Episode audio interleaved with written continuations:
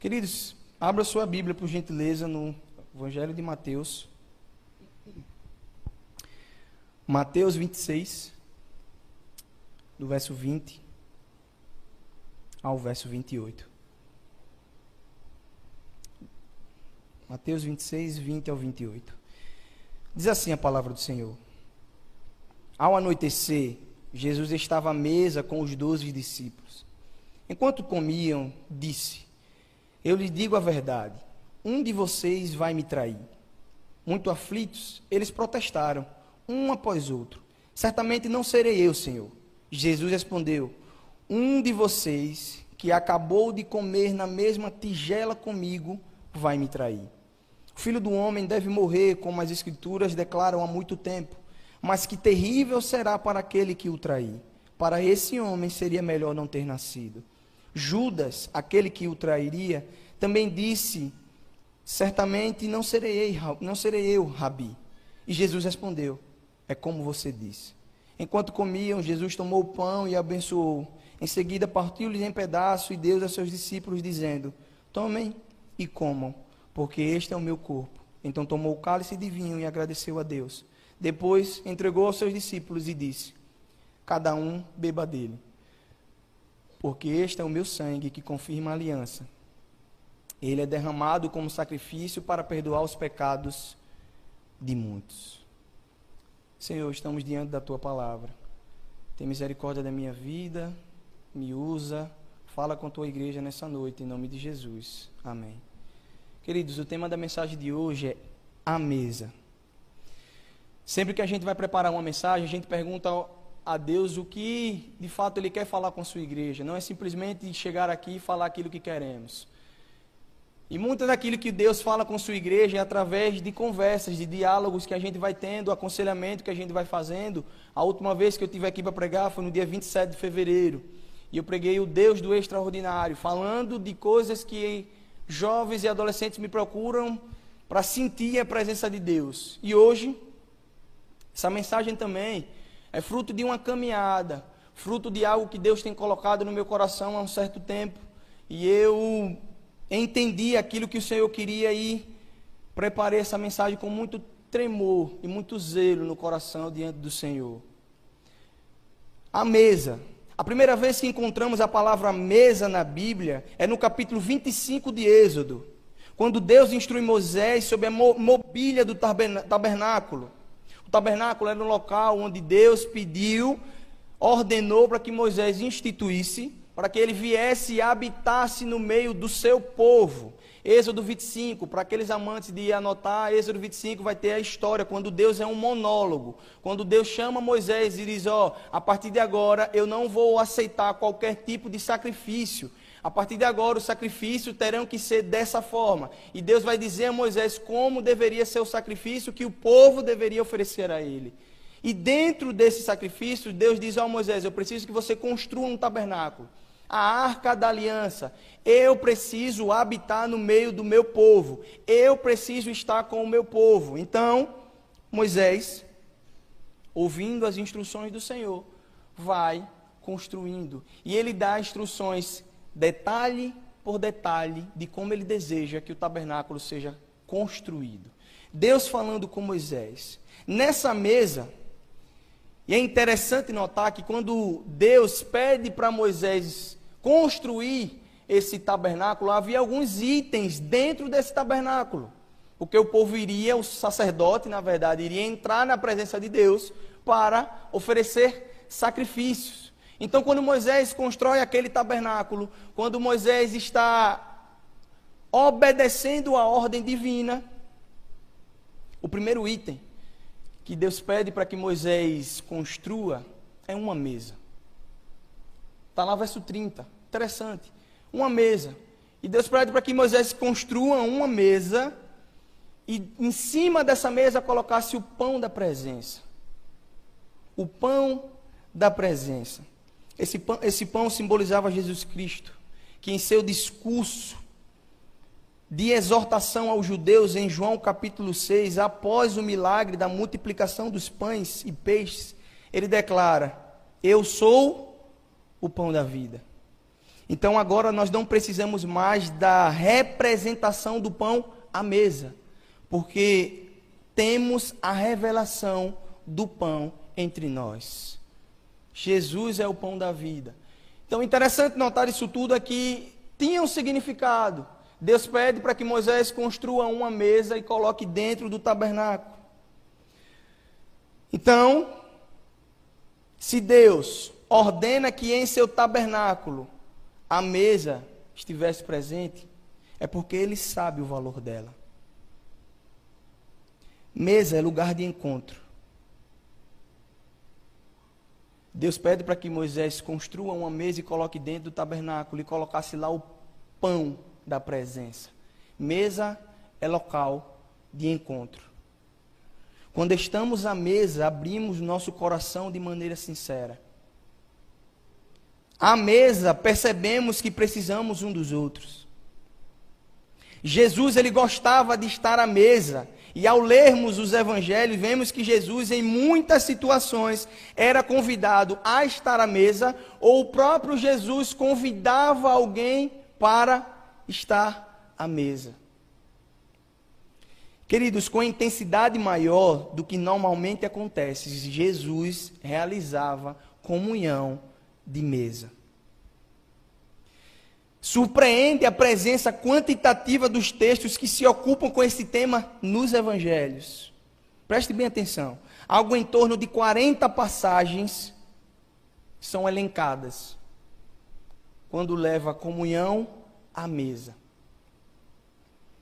O evangelista Lucas, por exemplo, é quem destina o espaço de um quinto de sua obra a essa atividade de ensinamento de Jesus.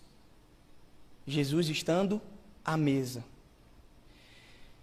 Nos evangelhos, o verbo comer, ele aparece 76, em 76 textos.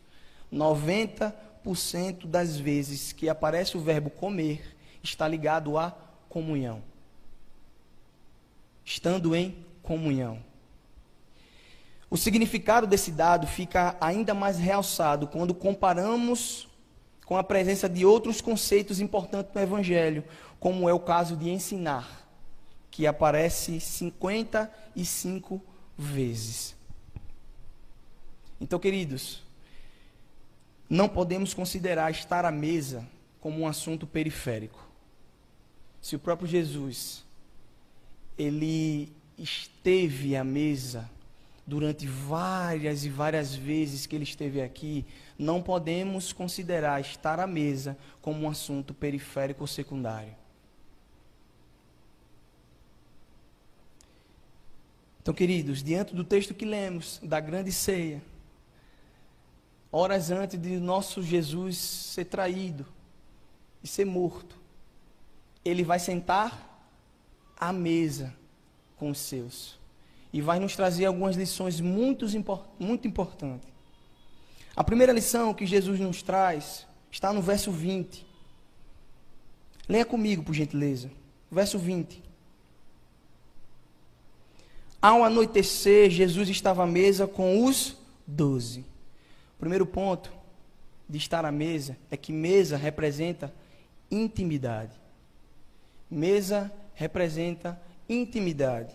Jesus estava à mesa com aqueles com quem ele tinha mais intimidade. Seus discípulos eram mais do que seus alunos ou servos, eram seus amigos. Então não são todos que devem estar à nossa mesa. Mesa significa intimidade. Jesus, de uma forma didática, ele nos ensina que a nossa mesa só devem estar aqueles com quem temos intimidade intimidade. Porque quando estamos à mesa, nós compartilhamos vida. Nós compartilhamos vida. É ao redor da mesa que nascem sonhos. É ao redor da, é ao redor da mesa que as frustrações acontecem. É ao redor da mesa que há choro. É ao redor da mesa que há alegria. Então, a mesa, para compartilhar esses momentos, somente aqueles que você tem intimidade. Porque nem todo mundo que anda ao seu lado é seu verdadeiro amigo. Então, o primeiro ponto que Jesus vai nos deixar claro aqui na grande ceia é: para estar à mesa comigo, precisa ter intimidade. O segundo ponto está no verso 21, parte A. Verso 21, parte A, diz assim: Enquanto comiam, disse.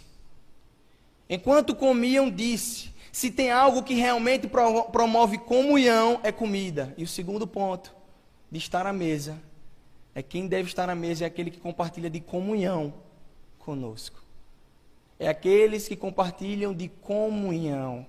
A grande maioria das vezes que Jesus se sentou à mesa para ter comunhão foi nas refeições. Nós acabamos de ler aqui textos bíblicos que relatam onde Jesus esteve à mesa para duas coisas: comer e exortar. Lemos a passagem de João, onde Jesus, depois de ressuscitar Lázaro, ele volta a Betânia e encontra a casa daquele que ele tinha ressuscitado, e à mesa ele compartilha de lições primorosas. E é à mesa também que ele exorta Judas Iscariotes. Onde nós lemos também em João. A mesa, queridos. Mesa é local de comunhão. Mesa é local de comunhão. Então, a nossa mesa de comunhão, ela, só, ela não só deve servir para a gente comer e compartilhar das refeições. Mesa em comunhão, ela tem um significado ainda maior. Mesa significa em comunhão você vai exortar, você vai dar conselho, você vai confrontar em amor. Então é a mesa. Por que a mesa, Júnior? Eu vou confrontar, eu vou exortar, eu vou falar palavras duras em amor, porque a mesa só está aos nossos íntimos. Então, quando você confronta em amor aquele com quem você tem intimidade, ele vai entender que aquilo que você está fazendo é para o bem dele. Então, Jesus estava em comunhão com os seus, à mesa. Jesus estava comendo com os seus discípulos em comunhão à mesa. Na grande ceia, Jesus ele vai sentar com os seus discípulos e em comunhão, ele abre o seu coração em relação à sua morte. Pois é a mesa onde colocamos à tona assuntos indigestos e conflitantes. Jesus senta com os seus íntimos e diz: Ó, oh, algum de vocês aqui vai me trair, eu vou morrer. A mesa ele começa a falar de assuntos onde eu tenho certeza que os discípulos foram pegos de surpresa. Jesus, na hora de comer, você vai falar agora de morte. E todo mundo diz o quê? Não, não, não serei eu, não serei eu, não serei eu. Porque é a mesa, queridos, onde nós colocamos assuntos que são indigestos. Por quê? Porque na mesa está aqueles com quem temos intimidade. Por isso que eu vejo algumas pessoas quando estão indiferentes com outras, no meio da igreja, que já não basta essa tristeza, mas ao invés de chamar e sentar à mesa para resolver conflitos, ficam falando conversinha de corredor. Queridos, é a mesa onde os problemas se resolvem. É a mesa onde os problemas precisam ser solucionados e resolvidos. É a mesa onde você tem que confrontar o seu irmão e exortar o seu irmão. A mesa. E não simplesmente saindo por aí dizendo, ah, mas eu não gosto do jeito de fulano, do jeito de ciclano. Queridos, é a mesa. Porque a partir do momento que você chama alguém para perto e diz, ó, oh, eu preciso conversar com você, vem aqui em casa, vamos tomar um café, vamos tomar um suco. E à mesa você conversa com ele, ele já vai ver que há um respeito maior da sua parte. E ele vai começar a ouvir você. Essa deve ser a nossa postura de cristão, porque o nosso Jesus nos ensina aqui. E eu imagino a aflição que Jesus estava passando, sabendo que horas depois iria ser traído. Isso aqui é horas antes do nosso mestre ser entregue. E Jesus senta à mesa para ter comunhão com aqueles a quem ele tinha intimidade.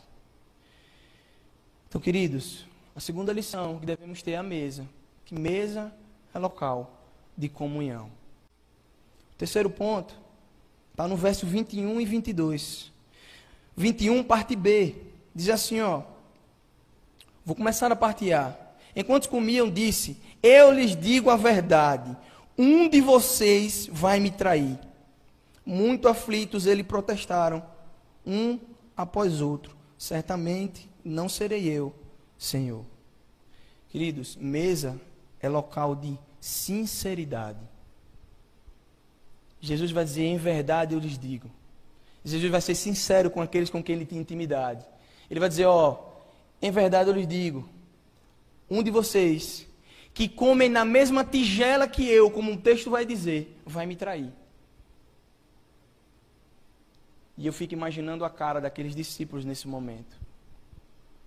Porque se os irmãos são adeptos de leitura da Bíblia, acredito que sim. Um pouco antes da narrativa do versículo 20, vai ver que Judas tinha tramado já entregar Jesus. Judas já tinha acordado entregar Jesus. Então Judas estava à mesa com Jesus, sabendo que iria traí-lo. E Jesus vai dizer com sinceridade: um de vocês vai me trair. Jesus, à mesa com seus discípulos, com toda sinceridade, fala algo que gera certo constrangimento e aflição. Porque é a mesa onde assuntos constrangedores devem estar. E não em corredores. E não simplesmente no WhatsApp, é a mesa. E, gente, com todo respeito, como a gente vê jovens, adolescentes e muitos adultos feridos, porque não há sinceridade na fala do irmão. E às vezes acontece o pior. Acontece como um pastor uma vez já pregou, chamando de sincerismo. É quando a sua sinceridade torna um sincericídio. Você acaba assassinando alguém com a sua fala. Então você não é sincero em amor, porque o cristão ele é sincero em amor. Ele chama a mesa e expõe na mesa assuntos que realmente vão fazer gerar certo constrangimento e desconforto na pessoa. E não simplesmente saindo por aí falando do jeito que quiser, da forma que quiser, porque você disse que nasceu assim, cresceu assim e vai morrer assim. Você está sendo agindo de forma de sincericídio. Você está assassinando aquele com a sua sinceridade. E mesa, próprio Jesus vai nos ensinar aqui, mesa é local de sinceridade. É a mesa onde eu tenho que colocar assuntos constrangedores. A mesa. E não simplesmente em conversa de corredores. É a mesa onde abrimos nosso coração e falamos a respeito de assuntos que, apesar de difíceis, são necessários. A mesa. A mesa. A mesa tem que ser o local onde marido e mulher, quando estiverem em conflito, devem sentar e à mesa. À mesa, serem sinceros uns com os outros. Júnior, é fácil isso, né? Antes fosse. Não é fácil, meus queridos. Não é fácil, mas é a mesa onde o olhar nos olhos tem que existir, para que haja sinceridade na fala e nas ações. É a mesa. Então, a terceira lição que Jesus vai nos ensinar aqui com o texto da grande ceia é que a mesa é local de sinceridade. A quarta lição que Jesus nos ensina aqui no texto da grande ceia está no verso 23 e 24. 23 e 24. Jesus diz assim, ó: Jesus respondeu: "Um de vocês que acabou de comer na mesma tigela comigo vai me trair. O filho do homem deve morrer, como as escrituras declaram há muito tempo. Mas que terrível será para aquele que o trair. Para esse homem seria melhor não ter nascido." Queridos, mesa é local de confronto. Jesus aqui ele vai confrontar os seus discípulos. E sabe o que é mais interessante? Jesus era Deus. 100% homem, 100% Deus. Jesus já sabia que Judas o trairia. Mas Jesus ele é genérico na sua fala. Ele fala direcionado a todos que estão à mesa. Jesus diz: Ó, um de vocês vai me trair. Um de vocês que comeu na mesma tigela que eu vai me trair. E aí vem um confronto.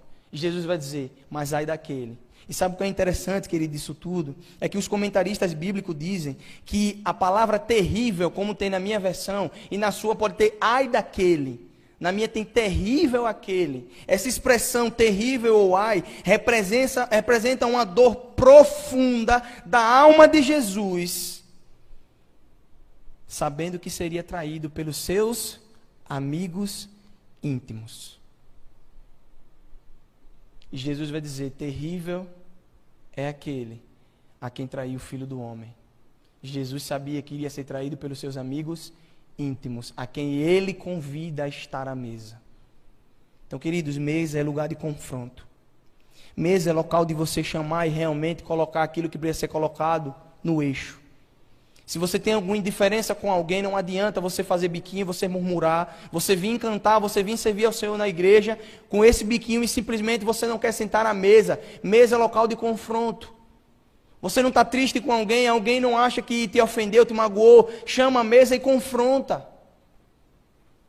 Talvez aquilo não passe de um mal entendido, mas como é que você vai descobrir? A mesa.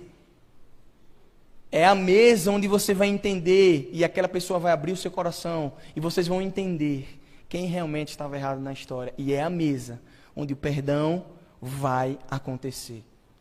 A mesa. Então, mesa, queridos, é local de confronto. Jesus ele já sabia que seria traído. Isso tudo fazia parte do plano. Mas ainda assim, ele se entristece, confronta aqueles discípulos à mesa com palavras duras e assustadoras.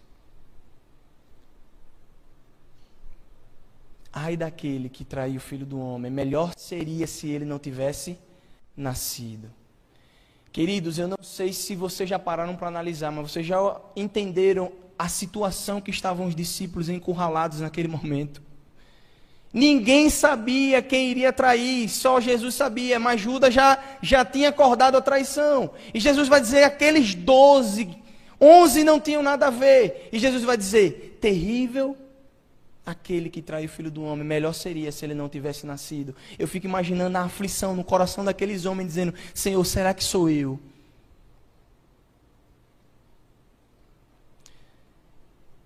Na necessidade de confrontar alguém por algum motivo, siga o exemplo de Jesus e chame a mesa.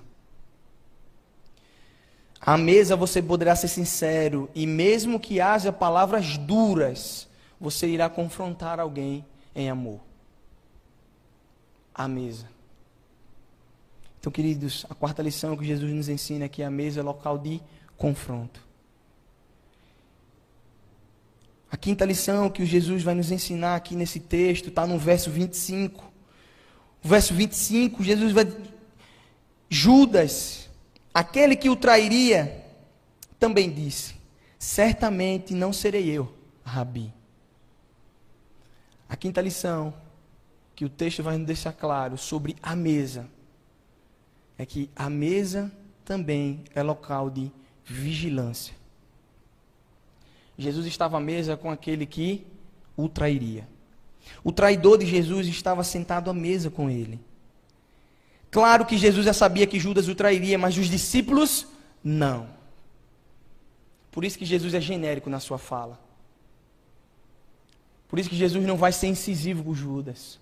Apesar que em algumas versões, acredito que de Bíblia aqui dos irmãos presentes, quando Judas diz assim: Senhor, não serei eu. Em algumas versões vai dizer bem assim: é você. Algumas versões afirmam Jesus dizendo a Judas que seria ele. Mas os discípulos não sabiam que Judas o trairia. Os discípulos não saberiam. Então a mesa é local de vigilância. Por quê? Porque eu e você, nós não conseguimos saber quem da nossa mesa vai nos trair. É por isso que com esse texto, pequeno versículo, eu tiro duas lições. A primeira, somos humanos e talvez nunca saberemos se quem está na nossa mesa vai nos trair. Por isso precisamos ser vigilantes. Queridos, quem está sentado à sua mesa? Quem você tem convidado para estar à sua mesa? E agora eu direciono a palavra para alguns jovens e adolescentes. Quem tem entrado na sua vida e você, sem fazer nenhuma análise, tem colocado na sua mesa? Jesus estava sentado do lado de alguém que o trairia. E Jesus era onisciente. Ele nos deixa uma lição bem clara. Eu e você nunca saberemos quem do nosso lado vai nos trair. Mas o que ele nos deixa claro é que a traição vem de alguém muito próximo a nós.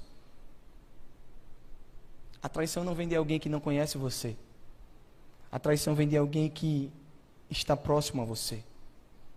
Então, esse é o primeiro ponto. E o segundo ponto é que nós precisamos ter cuidado. Queridos, grave bem isso aqui, ó. Precisamos ter cuidado com quem, para quem nós abrimos a nossa casa e senta à mesa conosco. É preciso analisar com todo cuidado e carinho e ter cautela para quem você abre a sua casa e senta à sua mesa. É preciso observar, é preciso ganhar confiança e a partir daí você abre o seu lar. Eu vou repetir. A traição vem de alguém que você menos espera. Então, querido, cuidado. Jovem, adolescente, cuidado, porque às vezes eu costumo brincar com eles na EBD, quando eu vou dar alguns avisos, porque eu digo, oh, eu vou dar um aviso aqui, mas eu sei que vocês não vão gravar não, porque o jovem hoje em dia, o jovem mais não, mas o adolescente até está melhor de hoje em dia do que da minha geração. Hoje em dia já ouve mais. Mas da minha geração é, eu já sei de tudo.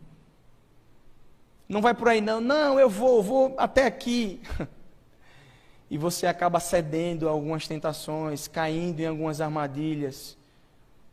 A mãe costuma dizer sempre quando a gente está em casa, dizendo, cuidado com as amizades. Mas eu sempre ouvia isso dos meus amigos, a amizade não influencia ninguém.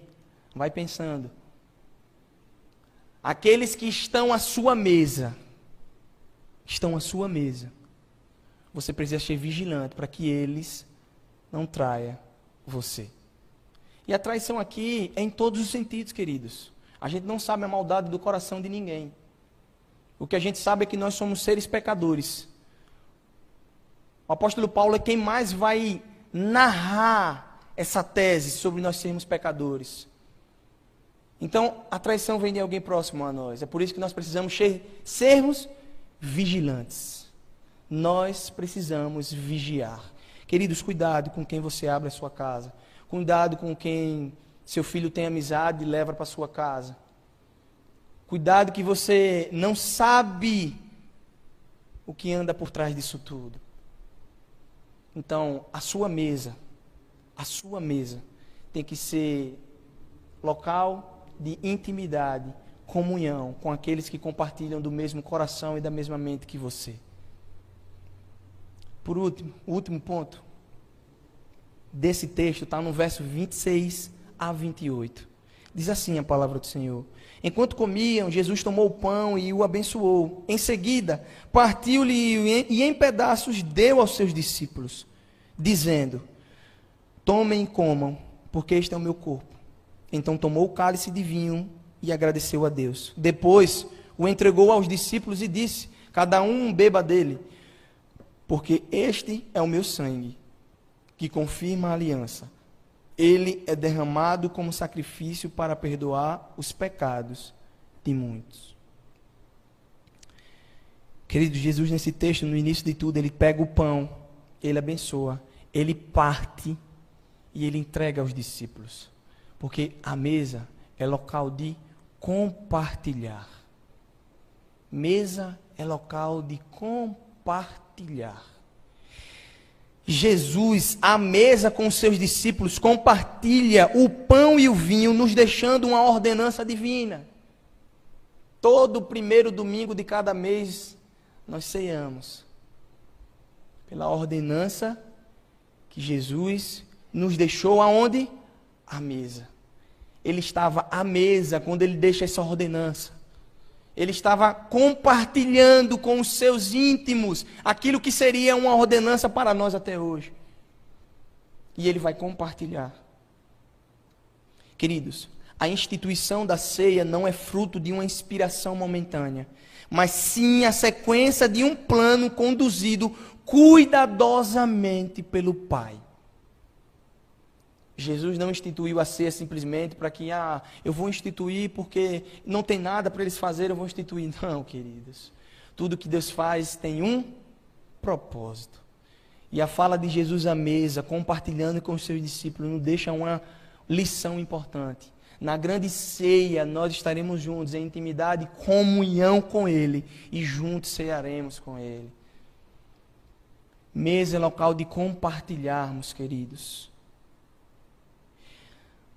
Horas antes de sua morte, Jesus senta à mesa com os seus discípulos para compartilhar demonstrando um ato de grande amor e cuidado pelos seus. Querido, Jesus sabia que em poucos minutos, em poucos, poucas horas, ele seria entregue. Ele seria entregue. Eu imagino a aflição no coração dele. E mesmo assim ele senta à mesa com os seus e compartilha o pão e o vinho. Queridos, aqui eu tiro uma grande lição. Uma grande lição. Mesa é local de compartilhar.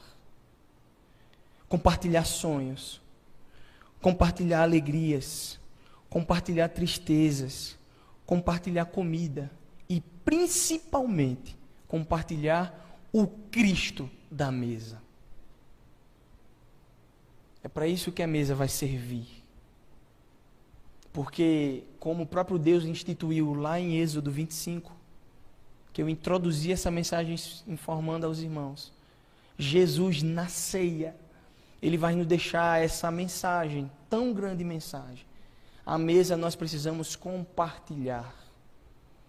E como é bom sentar à mesa com amigos, e eu posso dizer que eu tenho amigos para sentar à mesa e compartilhar sonhos. Eu tenho amigos para sentar à mesa e chorar. Eu tenho amigos para sentar à mesa e me alegrar. Eu tenho irmãos com quem eu posso contar. E vocês? com quem vocês têm compartilhado, compartilhado vida. Vida.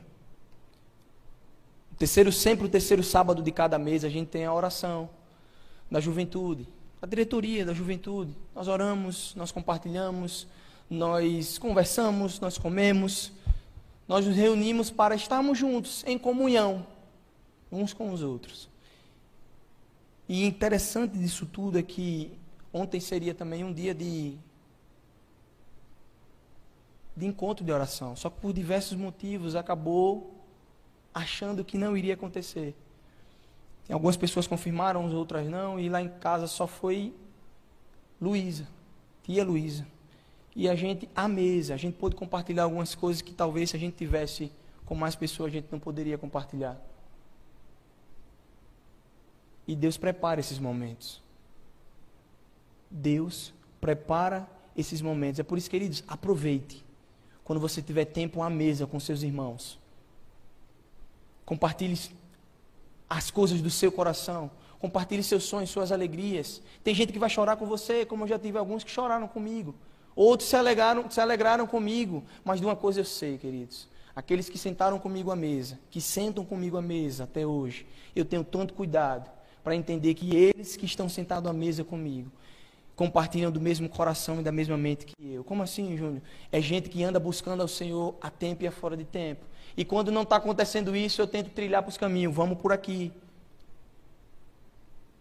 É isso que tem que acontecer à mesa, gente. É a mesa onde nós vamos compartilhar sonhos, alegrias e tristezas. Então, queridos, para concluir, a mesa é um local apropriado para conversar, dialogar, estar à frente, estar frente a frente, olhar nos olhos, conhecer, travar amizades, compreender, brincar, avaliar, planejar, desfazer mal-entendidos, aparar as arestas no relacionamento, respeitar as diferenças aceitar o outro, acolher, praticar hospitalidade, compartilhar, perdoar, reconciliar, selar a paz, comemorar, saciar a fome do pão e a sede da comunhão. A mesa, queridos. É a mesa onde a gente convida os nossos íntimos e juntos a gente ceia, a gente compartilha, a gente está em comunhão, a gente confronta, a gente é sincero, a gente exorta. Quantos de vocês, queridos, podem dizer hoje, assim, ó, eu tenho amigos e família para sentar à mesa e juntos comigo compartilhar as bem-aventuranças do Senhor. Quantas famílias perderam a alegria de estarem juntos à mesa, nos momentos de refeições e no culto doméstico? Quantas famílias perderam isso? Quantas famílias perderam isso? Quantos daqui que estão sentados tinham o hábito de sentar à mesa junto com seus filhos para fazer refeição junta, orar, compartilhar alegrias e tristezas e hoje não tem mais isso? Quantos daqui têm perdido isso? Queridos, procure fazer das refeições momentos marcantes em família. Procure fazer das refeições momentos marcantes em família. A mesa é um local propício para deixar um legado para seus filhos e para seus entes queridos. Quantos da sua família que ainda não conhecem Jesus já sentou à sua mesa e já levantou da sua mesa sem você dizer: Jesus ama você, Jesus quer te salvar. Quantas vezes? A mesa nós precisamos compartilhar o Cristo dela e o Cristo dela precisa ser levado a outras pessoas. E quantas pessoas sentaram à sua mesa e você apenas deu o pão físico e não deu o alimento, o pão espiritual, o pão da presença que Deus vai dizer para Moisés para colocar sobre a mesa o pão da presença que hoje habita aqui em nosso meio. Quantos de nós temos esse momento de estarmos à mesa junto com amigos, junto com irmãos, junto no trabalho, e você nem sequer faz uma oração para agradecer o alimento, para que alguém veja que há um algo diferente em você?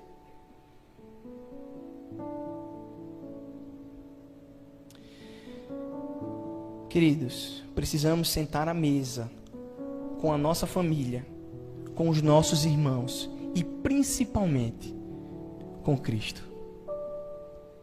Nós precisamos estar à mesa com as nossas famílias, com os nossos irmãos e principalmente com Cristo. O Cristo, o nosso Jesus, o nosso Jesus da grande ceia, o nosso Jesus que horas depois foi traído, morreu por mim e por você, mas ressuscitou o terceiro dia. Ele quer estar à mesa comigo e com você. Eu quero que você reflita nisso. Quantas vezes você perdeu essa oportunidade de estar à mesa com seus entes queridos, com seus filhos? Há quanto tempo você não senta com seus filhos à mesa para ter uma refeição com eles, para partilhar de comunhão com eles? Há quanto tempo você não chama um amigo seu para compartilhar a vida? Algumas pessoas vão passar pela nossa vida, mas elas não vão permanecer. E isso é natural, é da vida. Algumas pessoas passam, não permanecem, outros chegam, permanecem.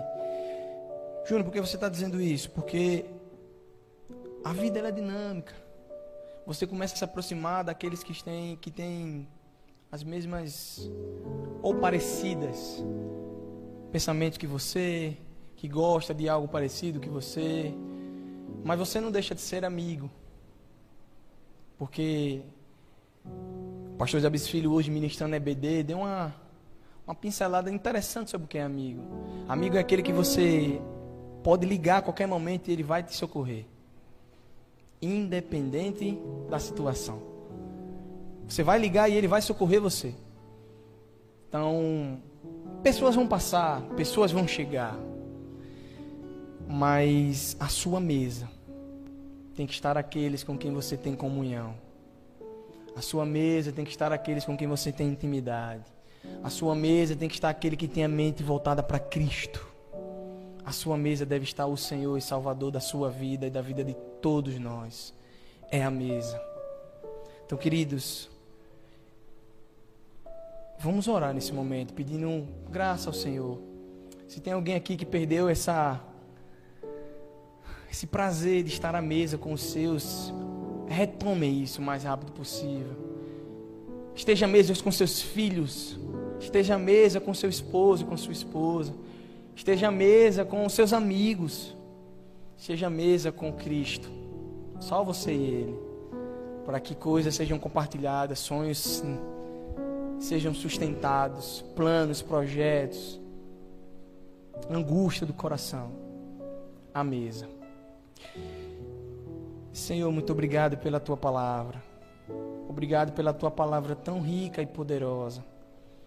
Obrigado porque o Senhor tem falado conosco nessa noite de uma maneira tão especial. Muito obrigado, Jesus. Somos gratos porque o Senhor se faz presente aqui nesse local. Somos gratos porque o Senhor nos ensina a estar à mesa. Que nós possamos entender